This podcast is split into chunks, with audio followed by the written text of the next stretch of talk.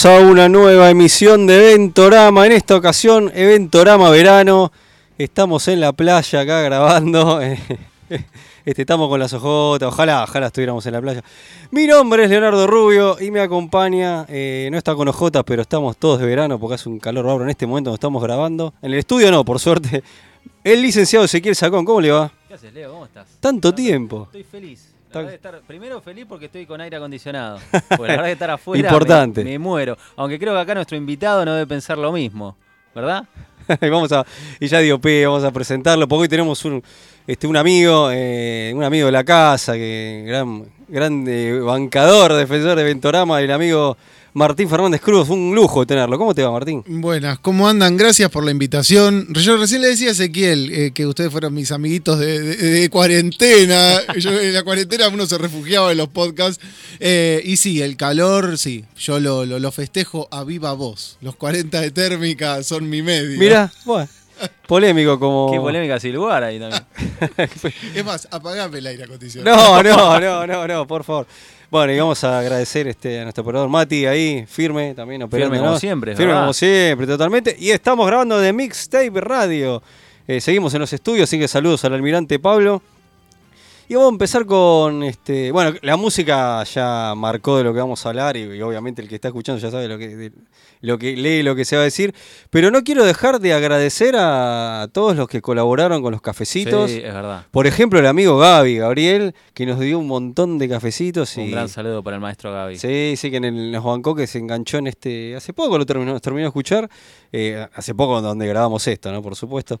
Eh, también hay nuevos escuchas, así que este, primero agradecer a todos eh, el aguante que nos hacen, los cafecitos que permiten que esto salga al aire. Este, eh, a los escucha, por ejemplo, Lucho, gente me voy acordando, no sé si tenés alguno que te vayas acordando, los vamos saludando, que nos van este A Mariano también que nos banca. Ahí está, sí, nos van parando por la calle, mentira, no. No por la calle, pero bueno, no, como- pero uno que otra vez nos hemos cruzado con gente que nos escuchó. es nos verdad, es verdad, es verdad. Pero alguno- este, así que se agradece el aguante.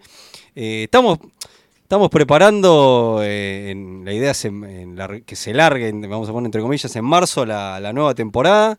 Este, después cuando terminemos de grabar este especial, eh, adelantamos un poquito, de ya lo hemos dicho, pero lo volvemos a decir, porque el público se renueva o refrescamos la memoria, este, de lo que va a abarcar la, nueva temporada de Ventorama. que se va a venir, pero bueno, no queríamos dejar de hacer un especial verano, eh, por lo menos uno, eh, que va a ser este, y con varias cositas que, nos gustan tanto, por eso este, aprovechamos de tenerlo al amigo Martín, porque es un tema que le interesa, le gusta. Eh, de paso agradezco porque me prestó unas revistas del Joraca, que están buenísimas, ahora vamos a estar comentando también. Esas revistas muy- que va- van y no vuelven. no, Sí. van y vuelven, son un boomerang, por favor. Que ahora vamos a estar comentando también de qué es eso. Bueno, ¿cuál es la idea de este Ventorama? Eh, obviamente, eh, hablar de la saga de Fénix de X-Men en su encarnación, tanto en cómic como eh, este, animado. Y vamos a celebrar, lo, bueno, ya ha pasado los 30, pero se habían cumplido 30 años de, este, de, de X-Men, la serie animada. Una serie que marcó tendencia, leyenda, cebamiento, este, nos hizo conocer a los mutantes algunos. Y vamos a contar un poco cómo llegamos a la serie, qué nos gustó, detalles, todo, todo lo que podamos, lo que tengamos ganas, lo que tanto sea del cómic como de la serie animada. Este. Y si les parece, vamos a ir por orden cronológico y vamos a ir con el origen, con el cómic. ¿Les parece acá a la mesa por favor. que tengo acá a mi lado? Este, bueno, sí, yo también estuve muy contento, vamos a decirlo, de, de haber vuelto a un con este especial y con ganas ya de arrancar, la, la arrancamos ya. Pero ya. Pero ya la hacemos ahora si querés. Arrancamos con Flashpoint. No, no, para- no, no, prim- primero vamos, vamos, primero vamos con, con X-Men, que es lo que nos mete hoy, que, que tantas ganas también este, hay de, de- de celebrar esto, este aniversario. Eh, y voy a mandar un saludo a Amelia, que es una amiga que está laburando, porque ¿Es verdad? Adem- X-Men, la serie animada, va a tener una vuelta ahora. X-Men 97 se va a llamar de- de- dentro de Disney, Disney más, Disney Plus. Eh, y Amelia, que es una amiga, está trabajando en la serie, así que está trabajando en los diseños. Ella, hiper fanática de X-Men, saludos a Alejandro, al, al marido, pues, un amigo también. Eh, ella está laburando en la serie, así que este, como que cumplió el, el sueño, podemos decirlo, porque y ella es mega fanática. Sí, sí, totalmente. Así que aprovechamos. Este, estaría bueno cuando se estrene poder eh, llamarla y que sea de excusa y hablar. Estaría bueno, y sí. estaría- pero vamos a ver qué, qué, qué depara. Si se puede todo. Uno, uno piensa en voz alta y después veremos. Bueno, eh, vamos a ir a X-Men, eh, la saga de Fénix, pero eh, mínimo. Se habló en todos lados, pero no importa. Muchos medios lo, lo- lo han hablado, pero esto es Eventorama y, y, y tenemos ganas también de, de hablar. Y, y es obligatorio, mínimamente, no sé, hablar de la génesis, ¿no? Eh, rapidísimo, como, como pinte de lo que fue este, lo que consagró a X-Men. Sí, sí, totalmente. O sea, el nuevo X-Men, porque el X-Men de Kirby Lee, como que. No, no pasa. No terminó de. de, la idea era buena, pero no terminó de. Los X-Men que todos amamos y conocemos, y creo que la mayoría se hicieron fanáticos, son los X-Men de Claremont, sobre todo la etapa de, de John Byrne Claro. y el amigo Dave Cockrum también, que fue el que le inició. Sí, ¿no? sí. Y Todos somos Wayne. fanáticos. Y Lin Lin Wayne, que que fue, el- obviamente, fue el, abrió, el, que, el, el creador de Wolverine, el co-creador de. Wolverine, el impulsor de, la nueva, de los nuevos X-Men. Sí. Le debemos todo a Lin Wayne, es verdad. Pero bueno, estamos hablando de la serie eh, número uno del mercado. Estamos en pleno año 79-80. Claro. ¿no? Y X-Men es el número uno indiscutido del mercado, no solo de Marvel, sino de todo. Supera cientos de miles de ejemplares por mes, muy alejado de los demás puestos. Y estábamos con un Dream Team. En ese momento era un Dream Team. Claremont y John Byrne era como, no Viste sé. que, que el amigo Byron quería, estaba pidiendo como loco eh, hacer X-Men. Sí, sí, sí, el Como chabón loco se iba de. Cockrum, quería meterse él a full. Sí, sí, sí, sí, pero, pero, pero a Cochran lo amaba. El Sí. el. Y el chabón pedía, eh, con, con Claremont habían hecho este Power Man eh, Y Iron Fist, sí. Claro, entonces ya se conocían, entonces era fácil. Pero, y Cochran dice que cuenta la leyenda que quedó cansado. de- de- Sí. cansado con el número de que tiene que ver con lo de la saga de Fénix, con todos los GR que tuvo que dibujar. Sí, porque la serie en un momento inicialmente era bimestral. Ahí está, claro. Con el éxito pasó a ser mensual y como que a Cockrum ya no le cerraba tanto. Y bueno, en un momento dijo Dice ya que basta y claro, me dijo, voy. che, me- necesito tomarme un receso. Sí. Y este y ahí es cuando Van, que estaba ahí calentando la silla, ¿no? Como que calentando Estaba ahí, esperando ahí, se frotaba las manos, a ver, dale, ¿cuándo te vas? Estaba, ahí corriendo, viste, ya estaba ca- calentando no solo la silla, sino que estaba, viste, con los jugadores antes de entrar que empiezan Sí, a, sí, sí. a- a, viste, a correr, a prepararse, y bueno. Y ni bien tuvo la oportunidad, este, este ahí entró y, Y fue menos, justo menos en la mal, saga. porque más allá de que era uno de los mejores dibujantes que tenía Marvel en aquel momento, también estaba George Pérez también, pero eh, Birne amaba a Wolverine, entonces, Claro. eh, y se corría el rumor de que en realidad Claremont no soportaba al personaje, que en cualquier momento lo- se lo iba a sacar de encima. Sí, lo iba a- porque con Cochran había un amor con. Con Nightcrawler. Con Nightcrawler, claro. Con Rondador Nocturno, si querés. Eh, había un amor con Nightcrawler. Entonces, como que le daba más chapa a Nightcrawler. Y en cambio, cuando entra el canadiense Birne o Byrne, o como quien les guste. Le a da toda la chapa a Wolverine porque era un canadiense Y como Le, él. le da la nacionalidad, ¿no? ¿Virne o ya era canadiense? No, no, yo creo que ya debía ser porque a él le gustaba el personaje por eso. Ah, Me mirá. parece ya debía La- ser. re- reforzó la nacionalidad entonces. Sí, sí, era canadiense porque creo que Pero cuando me- Javier lo va a buscar del, del Claro. Alpha Fly lo Ah, trae. Era, cierto. era Pero me el parece que termina de reforzar un montón de cosas que el personaje no tenía. Había muchos grises. Y el tipo con todo lo de Alpha Flight y todo le, le- le empieza a reforzar un montón de cosas. Este, la Ni hablar de la parte estética, el, el dibujo de Wolverine de John Byrne es una locura. O sea, Claro. pulió muchísimo los detalles, lo estilizó mucho, No, era otra no, ¿cómo cosa. decir justo porque Cochran era un grosso y el tipo en la, en la legión de superhéroes que donde Sí. venía, de hecho se, se llevó un montón Se de llevó todos los bocetos, sí. claro, claro que eh, eh, eh, leí este por ahí que que Claremont dice, cuentan, qué sé yo, que le mostraban los diseños, que diseños que tenía Cochrane de unos este, extraterrestres tipo como emplumados que después terminaron siendo los Shiar, unas naves tipo insectoides que después las termina usando, y todo el tema de la Guardia Imperial, esta guardia de Shiar. Está basada en la Legión de Superhéroes, totalmente. Totalmente. Todos los personajes. De hecho, Wolverine eh, reemplaza, hay un Timberwolf, ah, una especie de Timberwolf, que se pone el traje, y había una idea como que quedara ese traje después de Wolverine. Menos mal, después que lo, no, no, de dijo, no lo que, lo que da la sensación que no tenía Cockrum con respecto a Virne es que Virne y Claremont se entendían mucho. Y como ya venían muchos años laburar, y Virne, que es como que mete mano en todo, me da la sensación que discutía más con, con Claremont ideas hacia dónde podía ir la historia. Cockrum, yo no sé qué tanto, qué tanta injerencia podía llegar a tener en, la mirada de Claremont. Para mí metí alguna que otra cosita, pero está claro que Bayern muchísimo más. Claro. Muchísimo más, sí. Este, y me parece que me da la sensación que había más piedra libre hasta, hasta que hasta que movidas de editores, que eso, ni hablar de shooter, ¿no? Eh, este, que eso va a ser clave en todo esto de la saga de Fénix, como eso tenemos para hablarlo. Un matrimonio intenso y, que llegó, digamos, vio, vio su final con X-Men, el de, el de claro. Sí, sí, totalmente.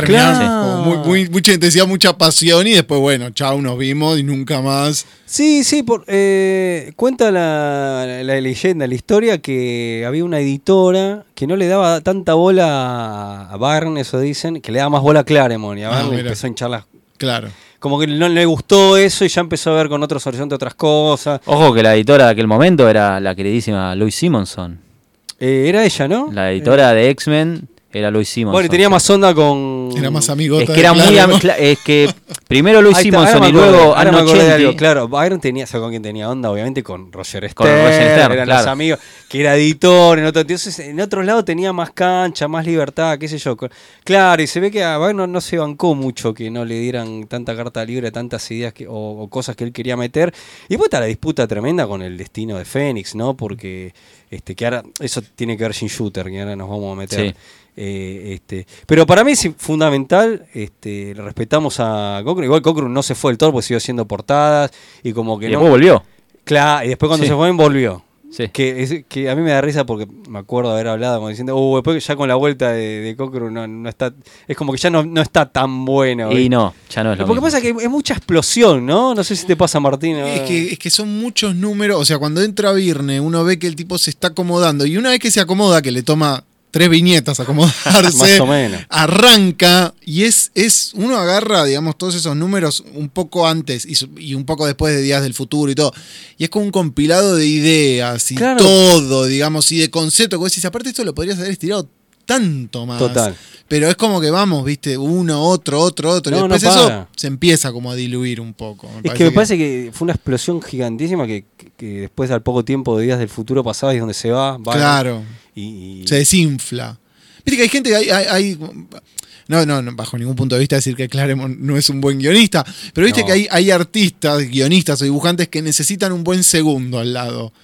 ¿Viste? Que los contenga, que los, ¿viste? Que les permita como hacer un equipo, un tándem bueno. Y me parece que Claremont y Virne tenían eso. Después, digamos, individualmente, cada uno tiene sus vicios, pero los dos juntos fueron como una cosa, una topadora.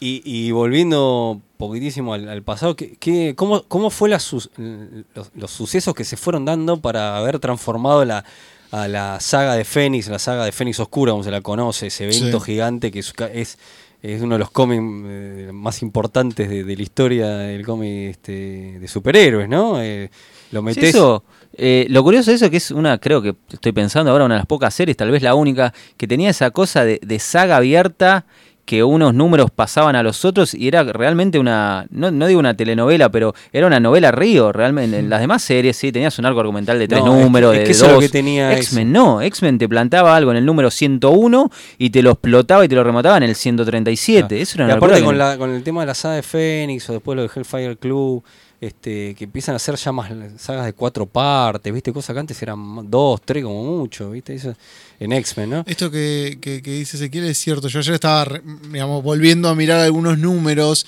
y, y hay referencias a Fénix y a todos los personajes, a todos los villanos, en como cinco o seis números antes, en dos viñetas. Y vos decís, qué locura, porque realmente sabían hacia dónde iban. No es como años después que dicen, bueno, tenemos esta referencia, después vemos qué hacemos. Claro. Después Claro. vamos a nombrar a un tal Onslaught y después vemos qué hacemos. Claro. Eh, y ahí vos veías que el tipo ya sabía, bueno, en cinco meses arranco con esto y ya empiezo a tirar una viñeta mencionando a fulanito. No, porque hay, hay unas cosas claro, que me voy acordando era la, la construcción de a tiempo, cómo se venían este, pensando. De hecho, el saga de Fénix y posterior, tanto Claremont como Van ya la habían pensado, este, la- y cómo iba a seguir todo. Es como que lo, lo iban planificando, ¿no? no estaba, estaba muy bien O sea, pensado. estamos ante dos tipos serios, muy profesionales, que están en el mejor momento de su carrera y que tienen las cosas claras, que no están improvisando, que no están No, paveando, como lo que pasó una década después con Scott Lobel, Bojarra y toda esa, esa troupe. Acá realmente eran tipos que querían hacer algo copado y algo ro- revolucionario, distinto a lo que se venía haciendo. Claremont no estaba ahí para escribir las mismas historias de superhéroes de todos los demás. Quería hacer... mm, eh, de hecho, Claremont en realidad creo que había estudiado teatro, quería ser actor. eh, el tipo quería ser y trajo mucho de eso también. Entonces yo, yo creo que, claro, es como bi- bien vos decís. Y a, a lo que iba en un momento mencioné cómo se fueron dando las cosas, ¿no? Porque primero era Lin Wayne el, el- el que hace la Giant lanza estos nuevos X-Men. Este que te trae a personajes de distintos países, ¿viste? Como lo- a los Star Trek, qué sé yo, ya que eh, guiño para remeras Sí, no, rojas. no dejemos de mencionar también a Roy Thomas, que Está era el que quería tener un equipo de superhéroes internacional bien, y que punto. quería resucitar a los X-Men. Lin Wayne era fanático también, entre los dos querían impulsar este nuevo equipo, pero bueno, en los papeles O el que lo llevó a cabo ¿y fue cómo- Lin Wayne. ¿Cómo se van dando las cosas, no? Porque después Wayne, eh, Lin Wayne se tiene, se va porque cargos de editores. Se convierte en el jefe de Claro, coordinadores. Y ahí viene Claremont, que como decís, el tipo era del teatro y trajo un montón de cosas, ideas. Porque los tipos, eso era lo loco, porque X-Men después en un momento se transformó, justamente la saga fue en una space opera, ¿viste? En un momento, Sí, vos decís, sí, sí. se van al, al carajo en el buen sentido, ¿no? Pero que, este, porque uno como... No, no, no- viéndolo ya con la cosa cocinada tantos años o con el dibujo animado inclusive, pero pues mirando bien cómo se la- el manejo de, los guiones que tenía y las cosas que hacían, para mí me parecen genial.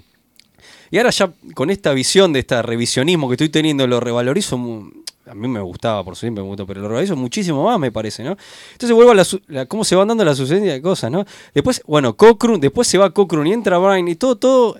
Después, con la saga de para que para mí realmente fue un evento gigantísimo, pero para mí que lo que lo consagró realmente con la que sea una con la muerte de Jean Grey es por Shooter también. Entonces, son todos eslabones que terminan dando porque los autores no querían que muriera Jean Grey. Jean Grey seguía viva. Sí, sí. Ahora, no nos olvidemos una cosa. Todo esto que estamos hablando, toda la catarata de ideas y personajes, todo pasaba en, en una única serie regular. Claro, era de un locura. número al otro número y no te, no te exigían leer absolutamente más. Hoy en día te tiran una premisa bla y te la distribuyen en 20 taín, spin-off y series regulares. Hoy en día el, el universo mutante, que son como 10, 15 series, donde cada una pasa un cachito y no pasa nada. Y ayer era número a número a número y en 10 números te construían una epopeya gigantesca y no te obligaban a leer nada más. Era- es increíble realmente y- eso. Y vuelvo lo mismo, haciendo Rodete explotaba eso. Era una. ¿Cómo no va a vender la cantidad de ejemplares que vendió y con la muerte de Fénix? Tremendo la cantidad de ejemplares que vendieron. ¿Ustedes creen que hoy, a mí me pasó de, de- de nuevo de releer y mirar y decía qué cargados los números en, términos de texto? Totalmente. sí. Eran re- me hicieron acordar incluso a, los viejos números de Marvel, de Stan Lee, eso como que apoyarse tanto en el texto. Digo, Sí, que leer hoy un número te, te, te- te tomaba un tiempo. mucho tiempo. Hoy- Sí, sí. Y digo, hoy eso no podría ser, ¿no? No, no, no, no sé Y qué no. historieta, porque digo, esa, esa cantidad de texto y el tipo cómo paraba de escribir y lo que sentía, y tiene una cosa muy de novela. Si uno ve los diálogos entre Scott y Jean, sobre todo en el clímax de la saga, es como una cosa muy de novela, Sí, pero en el hermoso. buen sentido de la palabra, Sí, ¿no? De te amo, no, y esta historia de amor y Claro, juntos. a y veces, dice, Vos a veces sentís- dice lo novelesco en el sentido despectivo, pero no. pero no, pero está bien, porque digo, como la sensibilidad del tipo eran personajes muy, muy atravesados por un drama. eh, pero digo, hoy es impensado hacer como esa cantidad de texto en un número. No, no, sería totalmente inviable. Creo que el estilo de Claremont ya pasó otra vida. Él mismo, cuando volvió varias veces a X-Men, nunca la No, pegó. nunca la No. pegó. porque tiene un estilo narrativo Por que eso ya a mí no me funciona. reduele, porque es como que por ahí a veces te, te acordás más del Claremont de X-Men, X-Men que del Claremont que realmente estamos amándolo como lo que estamos hablando ahora. Pero es como decir, se quemó tanto con. Sí, ¿Cómo es eh. X-Men Forever, no? X-Men Forever, estuvo en, en Uncanny X-Men, Extreme Estoy acordando X-Men. lo, ma- lo malo, ¿no? Del Forever. De Extreme X-Men. Sí, encima volvió, público, ¿eh? claro. Hay un público muy, muy gueto que, que cualquier cosa que haga Claremont lo van a seguir, Y pero sinceramente no, es el Claremont que era, ¿no? Claro, Clara- pasa que claramente. Claremont fue tan grosso y dio tanto que como que lo siguen hasta el fin de los tiempos y por eso él volvió tantas veces, insistió, pero ya no era. Pero no, no, no está la magia, ¿no? Y, Se- es que se agotó. Es como que llega un punto que estuvo 16, 17 años en X-Men. No, no hay Dio caso en la historia del cómic claro. de un autor guionista, ¿no? Dibujante puede ser que sí, pero un autor no se quedó nunca tanto que te agotás. Llega un punto que exprimiste los personajes. Igual siempre tiene alguna manera de volver, ¿no? Sí. Pero creo que las vueltas no, no fueron buenas. Qué sé yo, eso a gusto cada uno igual, ¿no? No, y, y aparte lo que se homenajeó dentro de la misma serie X-Men esta etapa, ¿no? Todo el, todo el tiempo, Morrison. Morrison que termina su eh, etapa homenajeando eso. es Claro, eh, Whedon, qué sé yo, voy nombrando eh, por, por- y tantos otros, ¿no? Lo que, lo que ma- lo que fue fuerte y lo que marcó y, y- y, este y derivó en la casa de enfrente de DC Comics los nuevos titanes que, Sí. que si- sí, sin X-Men no hubiera Sí. existido. lo- No, pero incluso, bueno, justo decís Whedon, digo, Buffy la Casa de Vampiros. Es, Total. digamos, incluso la, la- la influencia del tipo en X-Men va más rompió la barrera del cómic y llegó Sí, sí, como no. a ser uno de televisión o todo. Bueno, ya hablaremos ahora de la serie animada, que es como mucho más literal. Hay una temporada de Buffy que es una adaptación de la saga de Claro, Fénix. tal la, cual, La saga de Willow. Oscura, este, creo que la temporada 6 de Buffy es la Sí. adaptación de Fénix Oscura, es increíble, pero sí. Sí, sí, sí, es como un tipo que aparte, digamos, de nuevo, ¿no? Una historieta, digo, lo que sale cuando una historieta que la editorial no le da mucha bola. Porque Claremont no era, eh, no era como, oh, este guionista bien y rompe, digamos, No. un tipo de, de, digamos, de segunda línea. Con Claro, mucho potencial, pero de segunda línea. Claro, tirando, eh, haciendo Iron Fist, otras Claro. cositas, y de repente le tocó ser X-Men eh, y, y el Sí. tipo la escoció. posicionó, digamos. Sí, La posicionó y, y transformó esa enfermedad que fueron Ahora las también- noventas de X-Men Sí. gracias a él. ¿Cómo se diluye el poderío de una serie cuando le crean series paralelas? Porque vos fíjate que Claremont y Byrne y todo es indiscutible hasta el 81, 82, 83. Ponele con la saga From the Ashes, la de Paul Smith.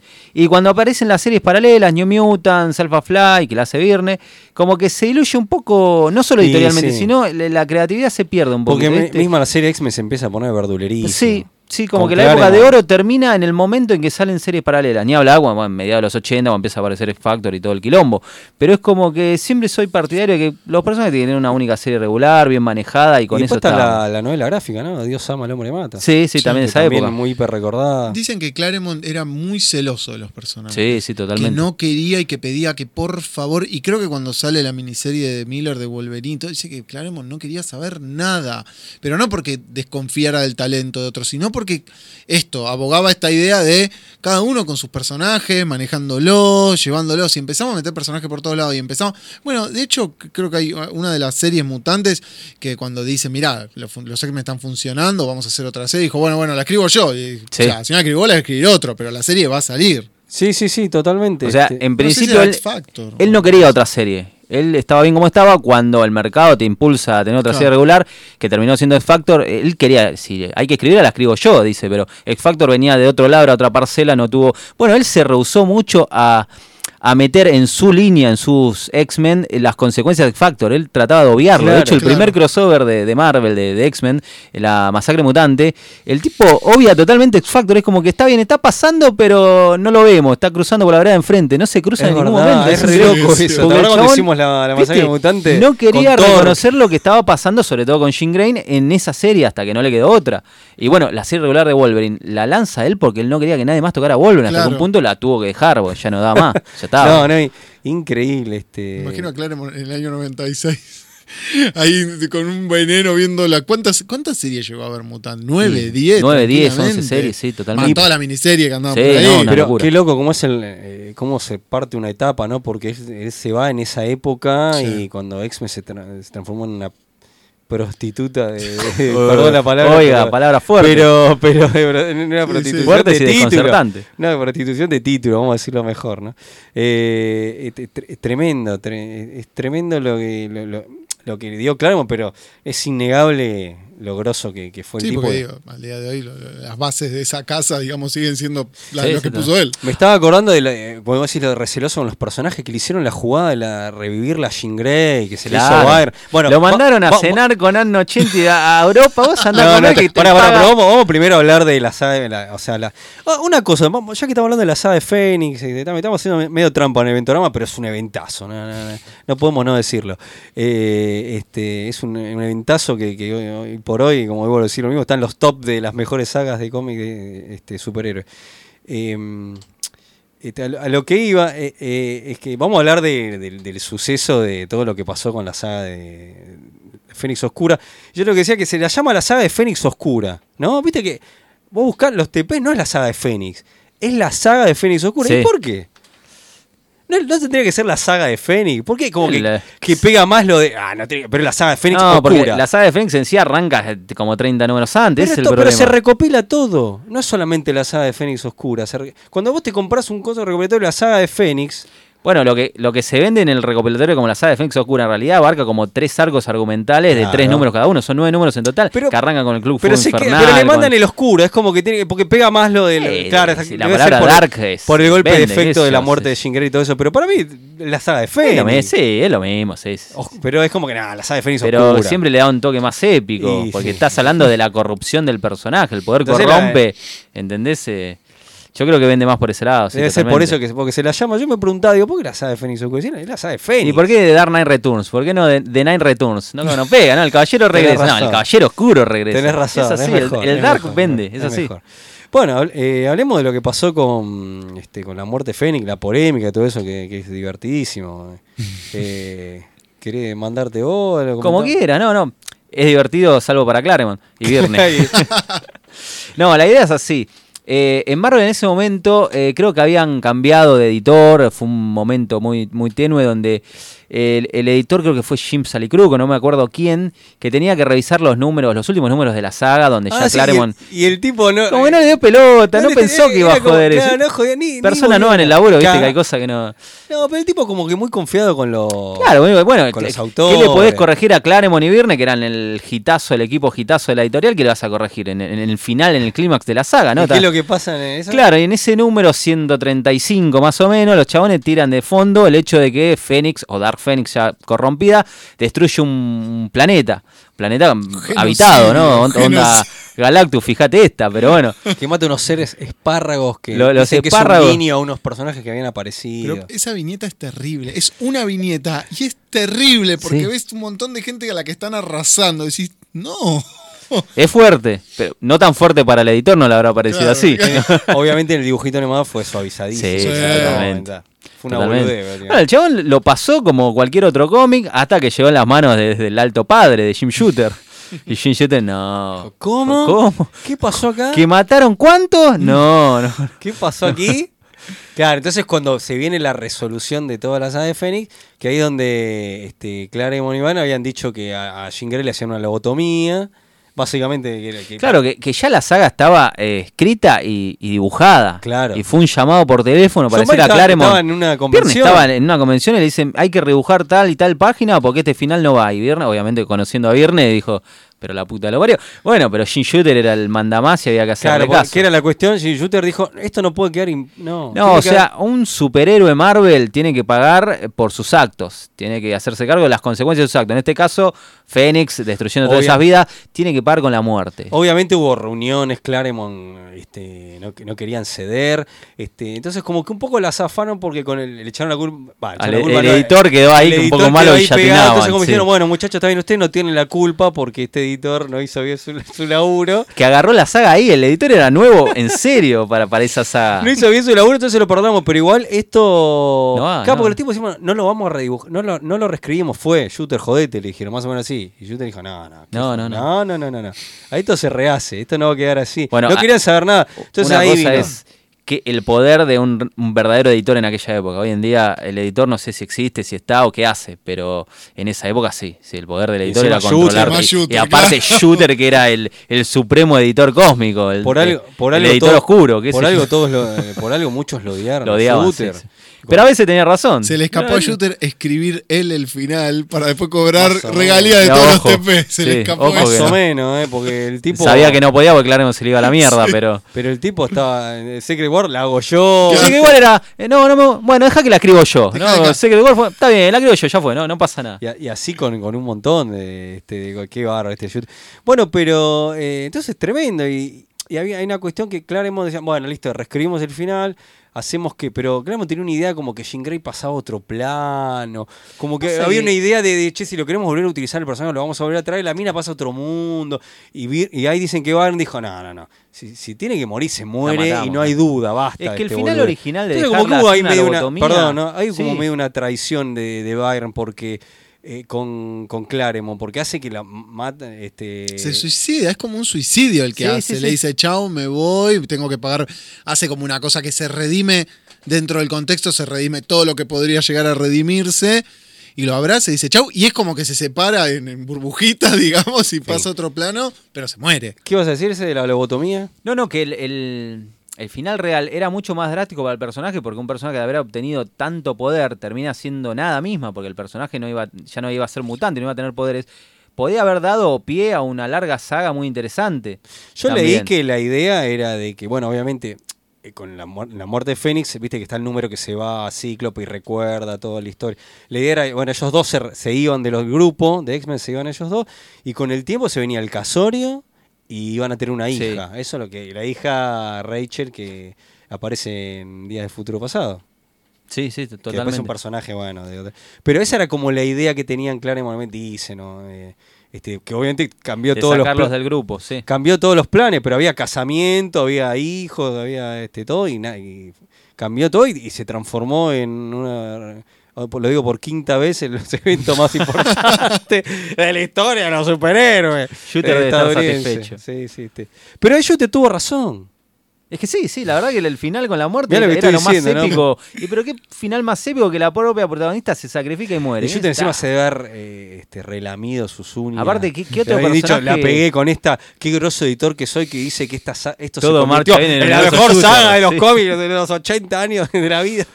Este, Inclusive eh, la saga transcurre antes de la muerte del Capitán Marvel. No había un personaje que había muerto así de, esa manera. La última gran muerte bueno, que por era eso la de Gwen Stacy, es porque que, no había otra. que claro, que se abrió esa puerta de, bueno, se viene la época Dark, que viste que son Muerte de Fénix, eh, Bueno, después viene la Supergirl y Flash en crisis. eh, este, ¿qué- qué- se me está- Capitán Mar, toda la, Claro. la época que empiezan los héroes a morir, viste, esa época de mala leche. Digo, funcionaba. Ahora, en ese momento funcionó, cerramos la saga perfecto. Se viene otra saga tremenda como es Día del Futuro Pasado, ¿no? Hacia el toque, cosa que hoy en No te día da respiro. No te da, es increíble, no te da respiro. Una tenés, tenés la portada icónica esa de, de- de este, la muerte de Fénix, Cíclope Sí. Levantando el cuerpo. Tenés- está, está la otra también, que ese es el verdadero final que están este, Cíclope y Jean Grey. en- Esa, esa Sí. portada es una belleza. Yo la, la veo en la comiquería y la deseo, pero bueno, sale, sale unos mo- Es como Es ese capítulo de los. Simpsons, ah, soñé que te tenía entre mis brazos. Esa y la de Día del Futuro Pasado. Claro. Bueno, eh, por lo menos está la, las True Believers, viste que son las, la- ¿cómo Sí. se llaman? Las reprints. Sí, tal cual. True. Believer se llama. Sí, el True Believer que está. la- bueno, digo, por ahí me compro la reimpresión. facsímil, El facsímil, eso, no me salía la Está pirata. carito igual ahora también. ¿eh? Está- Sí, todo. ya no está está en un dólar, es no sé. Argentina, para aquí. Este, está todo salado. Pero bueno, eh, pero las veo esas dos portadas que están en la, en la comiquería. Este, vengan a verlo, aunque sea, póngase como.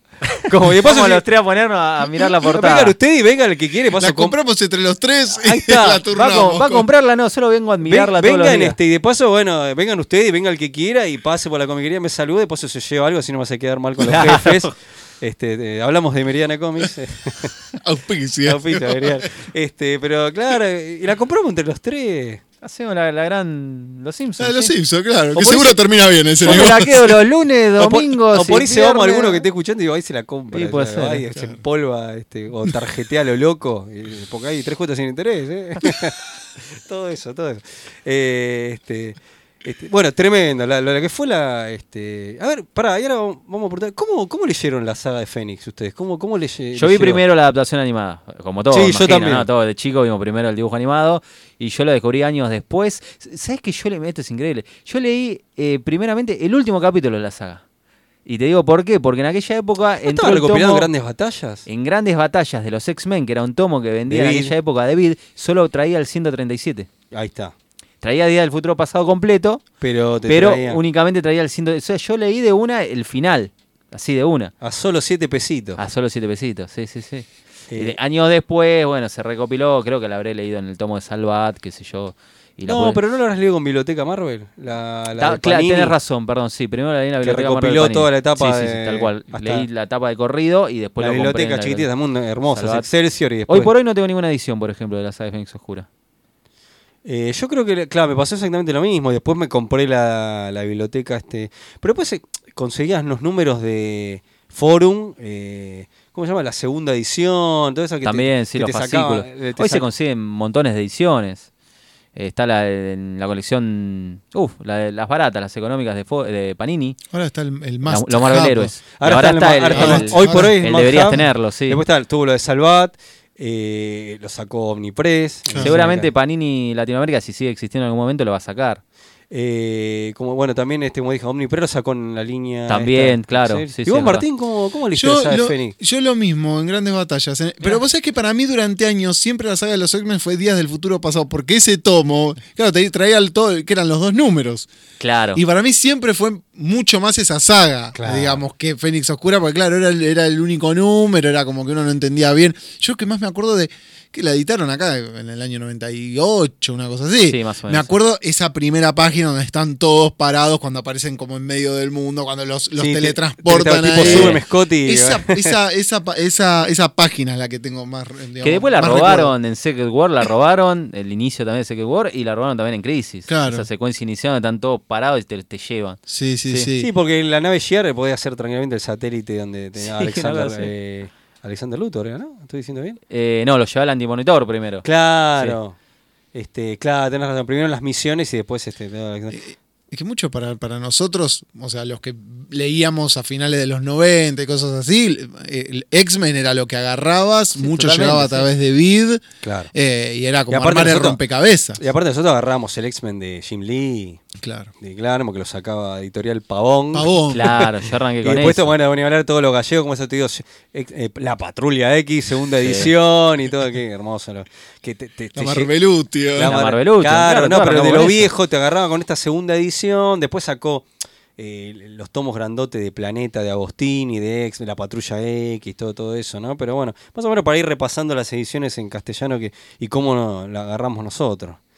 Eh, este, pero para mí la saga de Fénix fue, este, no sé si choqueante, porque uno ya lo había visto en el dibujo animado, que ahora nos vamos a meter con el capítulo sí, del dibujo animado, pero para mí igual fue muy grosa. eh, muy- y después haberte enterado de que Forum también sacó el, número perdido, ¿viste? No sé si Claro, un Prestige. Sí, Prestige, sí, el número saca. perdido, que te contaba todo lo que pasó, hermoso. Porque la saga de Fénix encima tiene lo rico que es de, de, de- de grosso que fue de la muerte de Fénix, todo lo que pasó, todo este trasfondo editorial, que son unas cosas que a nosotros nos gustan tanto, es gigantísimo Sí, lo que sí. pasó, fue eh, glorioso, a mí me, me parece súper divertido. eh, este, a nosotros que nos Aparte, no sé si se había hecho en la historia del cómic que un par de años después se saque la versión del director, si querés, del cómic. de Para mí no, debería eh. haber sido- Creo que Que fue el alguien que me caso, corrijan, sí. los escuchas. Creo que el Prestige es del año 84, por ahí un par de años después de la saga, antes de resucitar a Fénix, te sacan esa versión. Bueno, hablando de eso, la resurrección, que no es resurrección porque sabemos lo que pasó después, fue el primer caso de, de retrocontinuidad jodida. Ahí se abrió esa lata de la retrocontinuidad, me parece. Con lo de que- lo que hace John Barr. Ah, que ya me estaba olvidando de eso, de eso que, que Con quería la movida, con la traición. La tra- contala, por favor, contala. Con la traición. la- la traición que le- lo que le Pues, hacen claro, Clan. Es a ver, hermoso. Año finales del 85 eh, van a sacar la nueva serie de X Factor, que era una idea de Bob Lighton y, y Jackson Guys.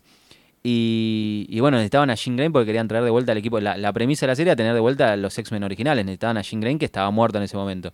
Eh, y entonces, claro, Claremont quería tirar ideas también si lo iban a hacer, pero no le dejaron. Claro, eh, que Shooter le dijo, no, ya está, está solucionado. Y entonces, para que no se metiera Claro, por- en el menjunje, lo mandaron de viaje a Europa, no me acuerdo, una convención con, con dijo, che, 80. che, si la quieren entregar a Jean Grey, déjame hacerlo a mí. tengo- yo barajo ideas y le dije, no, no, no, Chris, ya está, ya, gracias, ya, ¿Cómo ya lo tenemos otra idea, te agradecemos, pero optamos por otro camino, ¿viste? Cuando hacen los empresarios Garpa, Terrible, tenemos otras ideas.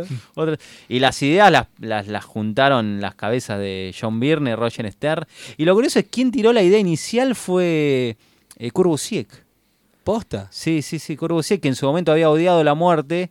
eh, y que había dejado de leer X-Men, era ahora uno de los esbirros que estaba ahí tratando de traerla de vuelta. Entonces, Igual- igual aguante. Busiek. Sí, lo amamos igual, ¿no? Pero fue rara toda esa movida Mirá. para traer de vuelta. Y- y. Fue el primer y- caso de retrocontinuidad jodido. Y salió en Fantastic Four de Batman. Salió el número de Cuatro Fantásticos, el Encuentran Cocoon Vengadores, de Jean el Grey, Cocoon, toda esa, sí. esa guitarreada cósmica que tiraron ahí. Pero es, te, te caga totalmente, ¿no? ¿Qué opinan ustedes? El final de la saga. Sí, o sea, sí.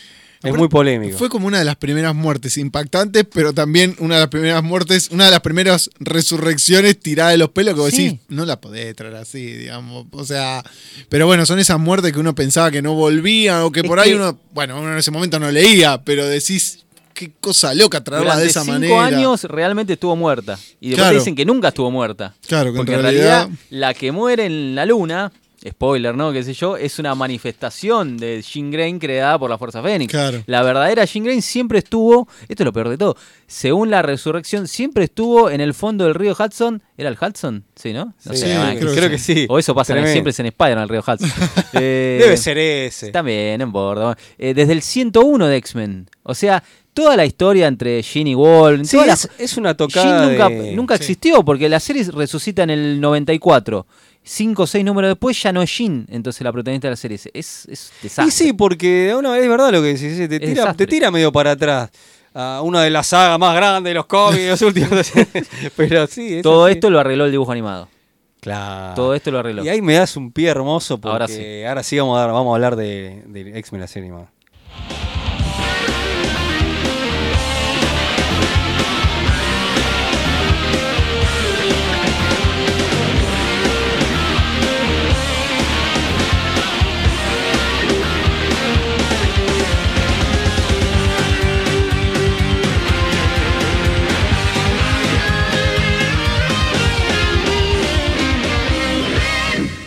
Y ahora sí, después de ese hermoso separador que les cuento, es el primer eh, créditos de la serie animada de o sea, creo que Sí. es de la primera temporada. Eh, y bueno, nos metemos 30 años, se cumplieron ya más eh, de X-Men la serie animada, que fue para muchos, eh, yo creo que lo que estamos acá, lo que nos hizo conocer a X-Men, ¿o no? Mm. Sí, sí, sí, yo había leído un numerito de pavón, no entendí un carajo y realmente después conocí a los personajes con el dibujo animado, sí, sin duda.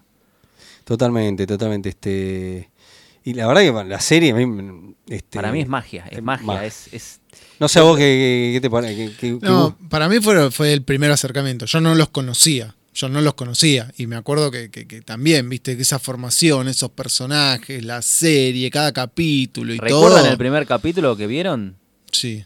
Sí, sí. ¿cuál Yo, es? yo el primero fui el Yo me primero. acuerdo. Yo vi el primero que vi Mirá, fue el primero. Yo del principio, ¿eh? Sí. No, yo cagué, yo vi el, el último episodio de la primera temporada, el 13. No. que por eso, no entendía, era un quilombo con 20 millones de personajes. Pero, pero, Me te, te- encantó. pero te atrapó. El primer día que me puse cable, yo me puse el servicio de cable en el año ch- 94, me acuerdo. Ese día me pasé todo el día con la televisión viendo cosas y enganché X-Men, que no lo podía creer porque nunca lo podía ver y no entendía nada porque eran, era el final de la temporada, así que imagínate. Y me encantó. Ya ahí me. No, este, es que te, te dan tantos condimentos buenos como los tuvo el cómic. Este, tiene la serie animada que es, es de las segundas grandes series animadas de los 90, que otra es, por supuesto, ¿no? Me pongo de pie Batman la serie animada. Claro. O sea, arrancaron las dos el mismo año. Tremendo, tremendo. Sí, sí. Y bueno, hablemos un poquito de historia, de cómo los mutantes este, llegan al... Sí, sí, sí. Tenemos que irnos como una década para atrás, porque la verdadera impulsora, la, la que logró, la que amamos y le debemos esta serie animada maravillosa, se llama Margaret Loesch, es una gran ejecutiva creativa de- del mundo de la animación. Es la Jeanette Kahn de, es, es de lo que veníamos Studios. hablando, exactamente, lo veníamos hablando con, con Leo antes de iniciar el programa y me di cuenta de los paralelismos terribles que tiene entre Margaret Loesch y Jeanette Kahn. Realmente era la Jeanette Kahn del mundo de la animación, la- totalmente. fue la presidenta de DC Comics. que ¿no? sí, Yo sí, creo que todo el mundo la sabe, A esta altura de Evento, si Sí. no saben quién es Jeanette Kahn, a esta altura de Ventorama, eh, no, no, lea, no escuche más Ventorama. Pero siempre Pero está bueno. un par de cafecitos igual. Obvio, obvio. Antes, antes, pero siempre está bueno refrescar. Sí, sí, obviamente. Jeanette Kahn es la grosa que se convierte en editora en jefe de DC a finales de los 70 y que la rompe durante todos los 80. Y la carrera de Margaret Loesch es muy pare- parecida porque arranca en los, en los a finales de los 70, eh, se incorpora Hanna Barbera, todos amamos también el estudio Hanna Barbera, en el 79, y después se va a Marvel Productions, ¿se acuerdan? A principios de los 80 había una empresa que me- no, me sue- no, me, no me sale mencionar que era Freeling de Patier, no sé si Sí. la tienen, que se reconvierte, que formaba parte de, un, de una empresa que era Candence, que era la dueña de Marvel, ¿no? En aquella época. Y entonces se reconvierte en Marvel Productions. O Studios, no me acuerdo cómo era, creo que Productions. Em, que arrancó en los 80 con diversas series animadas y Margaret Lois estaba metida en Marvel Productions y fue una de las impulsoras también de las viejas series animadas que algunos recordarán, Spider-Man y sus increíbles amigos, Claro. Increíble Hulk, la serie de Spider-Man, que no es la misma de sus increíbles Claro. eran dos series distintas. Totalmente, hay que, eso es importante decirlo. Eran dos series totalmente distintas que eran de la misma época, año 81-82, igual que la de Hulk. Y la mina era una grosa, estuvo una década eh, durante todos los 80 atrás de proyectos increíbles como Transformers, G.I. Joe, Gem, Robocop y qué sé yo.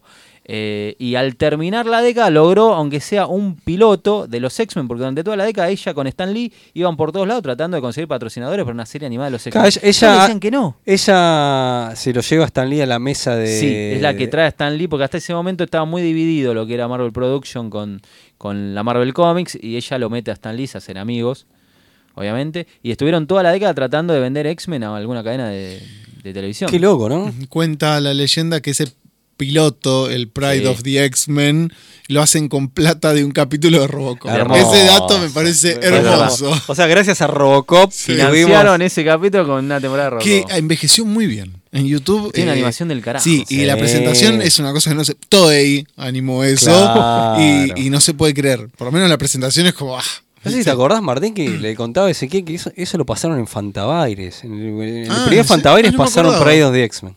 No, Yo no. me acordaba de eso. Yo siempre lo tuve ahí en la sombra, sabía que existía, se mencionaba mucho, pero no lo vi hasta, hasta de grande. Aparte la intro es re pegadiza. No, la X-Men, X-Men. y que la escribió Stan Lee, ¿no? Toda la, toda la intro, la Es canción. genial. La voz en off era Stan Lee. Magneto. Sí, La voz en off era- sí, sí, que te hace toda la intro. Y era el equipo clásico de, de principios de los 80. Claro. Que nosotros cómo lo conocimos a the X-Men, porque no, la verdad que en el cartoon no había manera de verlo, salvo No, que estuviera con- en Estados con el Unidos. arcade. Con el- Con el arcade, el mejor, uno de los mejores arcade de la vida. Totalmente, ahí lo conocimos. Que eh, este, sobre todo el gran arcade donde tenías para jugar con todo. Los cuatro, de Los las cuatro. seis. Che, ¿por qué me, eh, juntamos también guita y nos compramos el arcade también? Pero, por favor. Hagamos una mega vaquita entre todos y nos ¿Dónde compramos la- estarán esos arcades? Porque había montones acá en Argentina. en Hoy, los te lo- hoy 90. por ahí te los podés volver a hacer, pero, pero yo quiero ese que, que podés jugar con, con todos los X-Men. Sí, sí, era Hasta una con. Dazzler quiero jugar. Yo jugaba mucho con Wolverine. Dazzler que no lo nombramos la saga de Fénix y estuvo ahí, fue. Y que está en Pride of the X-Men, está en claro. predio de X-Men. Qué buena intro tenía el arcade también, ¿eh? tremendo. Con Magneto, con los Sentinelas, una locura. Sí, sí, sí, tremenda. Me acuerdo de las, este, los efectos de sonido, las Sí, risas, sí. lo- las músicas que tenían. No, no, la este, verdad que el arcade le- era Los poderes, cuando cada personaje tenía su Sí. poder mutante. Los, no, los, los sonidos son increíbles. Le, le pelea el X-Men vs Street Fighter y Sí. eh, los. Me hace acordar también al arcade de Spider-Man de aquella época, que también era muy bueno. Muy Se nota que estaban laburando muy bien con el tema de los arcades. Tremendo. El arcade después era bizarro porque te metían amor. Estaban ¿viste? amor, ojo de cambio, el- en, cambio, el X-Men. chiquitito, grande según el nivel. En cambio, el X-Men era más orgánico, porque Sí. tenías a Cíclope, Nightcrawler, estaba todo bueno para usar. Coloso, Wolverine. La que, pobre, la que por ahí menos querían usarla, este, eh, era Estaba Dazzler. Tormenta. Estaba Tormenta. Sí. Dazzler por ahí era la que menos la gente quería usar, pero bueno. Este, que era la Dazzler ochentosa, no la Dazzler que La se Dazzler parecía. disco. La Dazzler disco que se Claro. parecía a esta actriz que ahora no, no me sale el nombre, que fue el diseño original. ¿Quién? Este, está basado en una que- mega actriz, este, no sé si era de. Los Ángeles de Charlie. Bueno, Claro, que alguno- a mí me parece que medio alguno me corrija. Hice hasta un ahí para comiqueando este online. Que Ah, para Fawcett. Creo que sí. Creo que sí, creo que sí. Hice un ahí para Igual para mí como que hacía alusión más a Olivia Newton-John también. También, sí. Sí, me parece. Bueno, otra, una imposición de shooter también, esa que met- metieran a Dazzler porque la querían, porque fue el primer cómic de venta directa. toda Es que. Dazzler medio que uno no entiende. Dice, ¿qué, qué está haciendo acá? ¿Qué hace Dazzler? Y el dibujo animado lo homenajea. Lo homenajea, y sí. queda bien. Sí, este, sí, sí. Que es la Dazzler más El dibujo animado en prolija, las Hizo pocas cosas bien, que sí, estaban la- medio ahí las en Viste que prolija. Pocas veces Sí. se da eso, que- o, o- o quizá más de las que yo me acuerde, pero de, de ejemplos de que, de que sea la oportunidad de prolijar algunas cosas, como por ejemplo, eh, me, fui a, al otro lado, ¿no? Pero Batman Red Hood, eh, la saga de Red Hood que le hace este, ¿no? Sí. La versión animada es para mí, eh, que la hace el mismo guionista, es mucho mejor que el cómic. sí, bueno. ni hablar la máscara del fantasma, que es mm, pulieron año 2 con el villano, sí, le 20 millones de mejor. Pero bueno. te gusta año 2? Para que ahora lo saca Omnipress, así que ah, hay que vender. Una, cosa que quedó en el tintero, que también discutían mucho, era el tema de que Wolverine mataba. Sí, sí que en el cómic mataba. Y eso es algo que después con el tiempo empiezan a corregir. Y que también vos ves que en la historia en el dibujo animado obviamente no mata, pero es una de esas cosas que decís, claro, cómo lo fueron suavizando. Por eso con el paso de eh, los años. metieron tantos centinelas, androides. y- Claro, totalmente. En, en el dibujo animado ni Claro. hablar. Que en, en Batman también pasaba lo mismo. El tema de la censura tenía que o disparar láseres o armas viejísimas. Sí, que en, el, como sí. en el dibujo de X-Men disparaban este láser. Bueno, y siguiendo con la historia de, de X-Men Animated. Bueno, nada, eh, hacen ese piloto, no funciona y Margaret Lloyd se va de Marvel Productions y cae en Fox, eh, que, que había arrancado con Fox Kids. Y lo, lo último, es gracioso, porque lo último que le promete a Stan Lee es yo de alguna manera voy a llevar X-Men a la pantalla. Y lo logró al toque, porque Claro. el Pride of the X-Men en el 89 y el dibujo animado sale en el, en el Pero 92. es ridículo, era el cómic más vendido. Y la Pero mina- lo- para las mentes de la animación era nada, no ¿Viste lo, lo que decían los ejecutivos? Que no, no, porque los que leen estos cómics son. eh, Gente grande, Gente claro. grande, pero en las peleas de, con, con los grandes estudios, peleándolo para vender el proyecto, decían. Pero hablan temas de discriminación o como las. o- no, decían, es una serie muy introspectiva. Decían. Y bueno, pero la serie El Increíble Hal de Bill ¿qué era? No, pero eso fue un golpe de suerte. O Sí, sea, como que sí, la, la- la tenían los ejecutivos, eh, le tenían montón Estaban huevo a X-Men, sí. por decirlo de una manera, o un ovario, si querés. Lo tenían montado un ovario que no, no, no, no querían saber nada. Ah, y después, ¿qué razón tenía esta mujer, que era una totalmente. genia, que la rompió? la? Y hoy estamos hablando y celebrando los 30 pirulos. Bueno, ella decía que eh, después de lograr X-Men, si hubiera tenido más tiempo, su, su siguiente plan era llevar eh, Silver Surfer también. Que se llevó Silver Surfer, pero de una manera se- fallida. No sé si con ella ya sí. Claro, por ahí no estaba, no sé si ya, ya Eh, estaba, pero. No funcionó tanto Silver Surfer. Pero, Pero, la mina eh, quería, quería llevar X-Men, quería Pero llevar eh, Silver Surfer. Spider-Man la serie animada triunfó también. Este. Es- es- es que él que- Y X-Men quería- fueron, en principio eran cuatro temporadas, porque eh, más allá de bien y mal iba a ser el final, y inclusive una temporada más.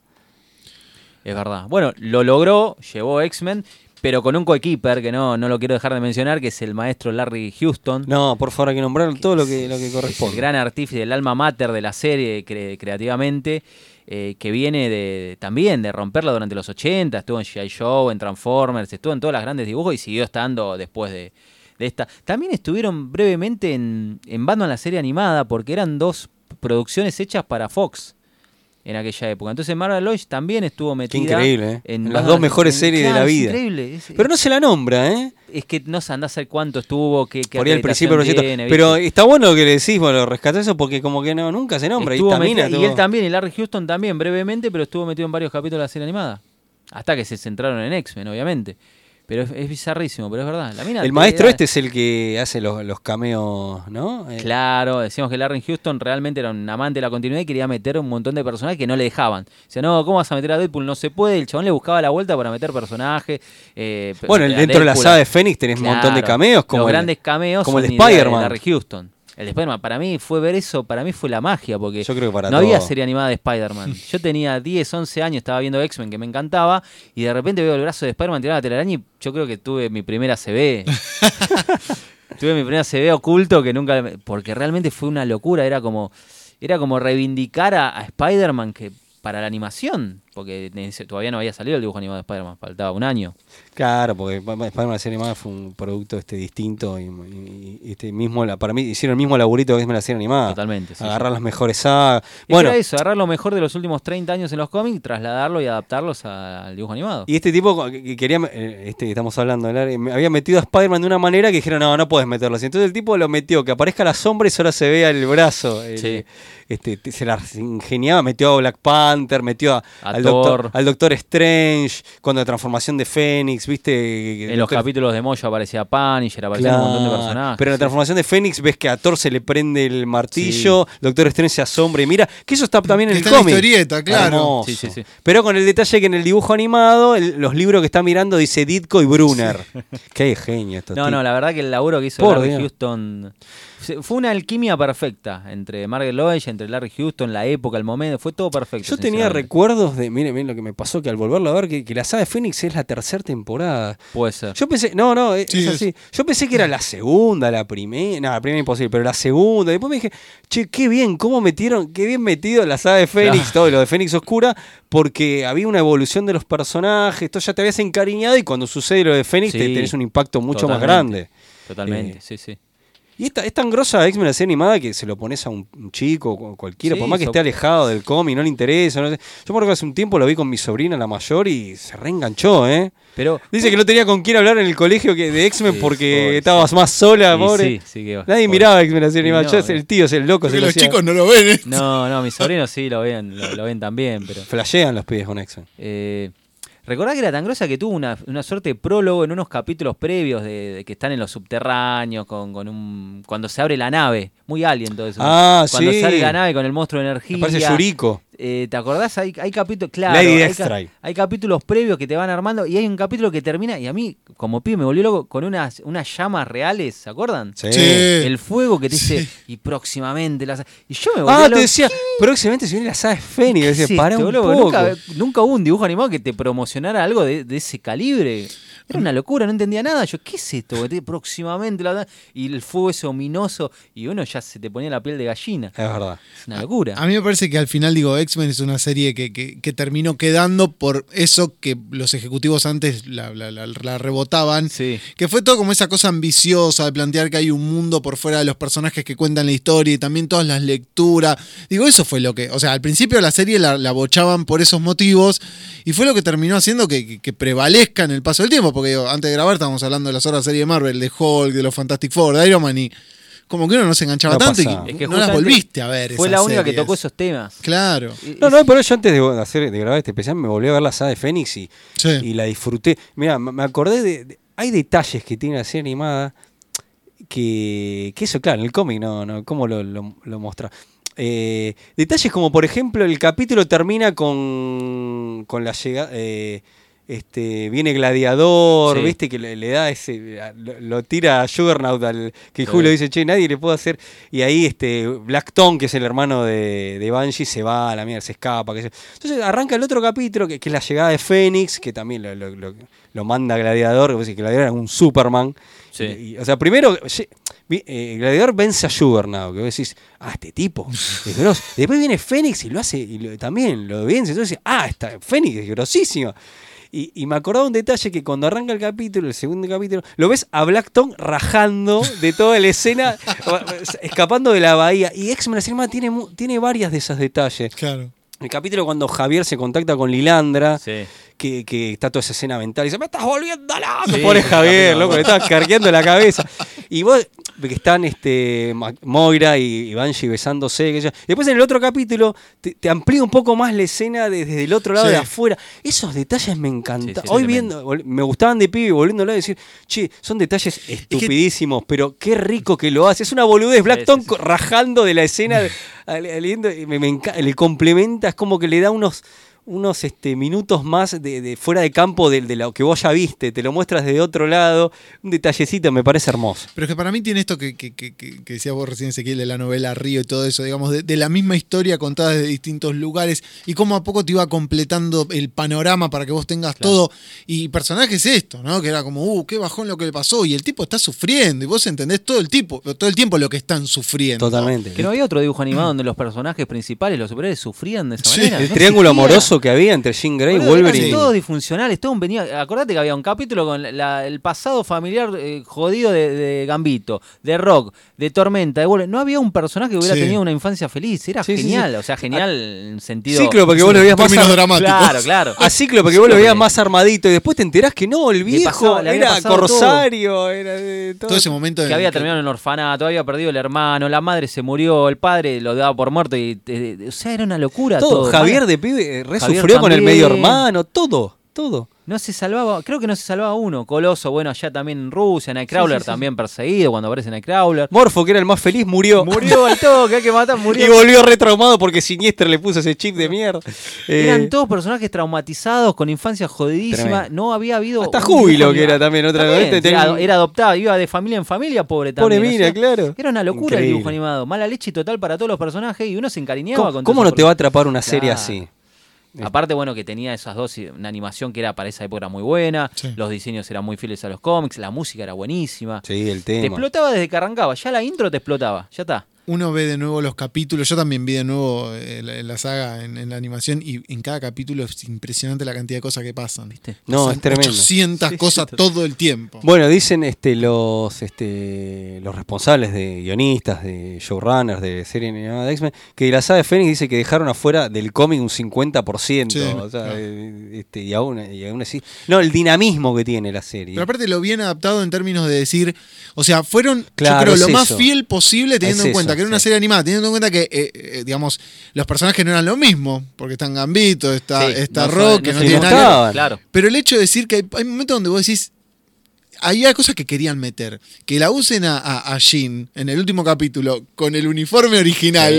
que en la serie no tenía nada que ver, Hermoso. pero la vamos a Aparte- poner con el aparte uniforme ya ese- ese original. el uniforme con el cual me conociste. Mentira, Sí, porque era- no era ese, es pero un no guiño importa. hermoso, digamos. No importa. Bueno, así está lleno. Los tipos se dieron el gusto con todo eh, y, y trataron de meter todo lo que pudieron en las grandes sagas y lo hicieron lo mejor posible. Pero aparte lo mejor que tiene es que al no tener que matar a Jean, porque no, no destruyó el planeta, creo, Claro. usted lo tiene más Destruye fresco, el no planeta, pero no mata gente. No mata Claro, gente. Solo, entonces- solo rompe una nave Shi'ar. Sí. No la tienen que matar a ella y no la matan, o sea, no hay que resucitarla como en el cómic, como hicieron en el cómic, sino que la- el personaje vuelve, ¿viste? capítulo después Sí, vuelve el hay, personaje. una, hay una Es resucitada ella, falopa, pero. claro, pero, sigue siendo ella. Nunca te dijeron, no, era una, no era ella, me- o, o- o me estoy equivocando, perdón. No, no, No, no. no, sí, Me parece sí. que siempre fue ella, nunca hicieron esa jugada trucha de decir, ah, nunca fue ella desde Vi- tal capítulo en vino, adelante. vino el clon Madeleine Proy, no, no existe todo claro, eso. no existe. hasta eso está Eh, mejor igual es divertido eso, Sí.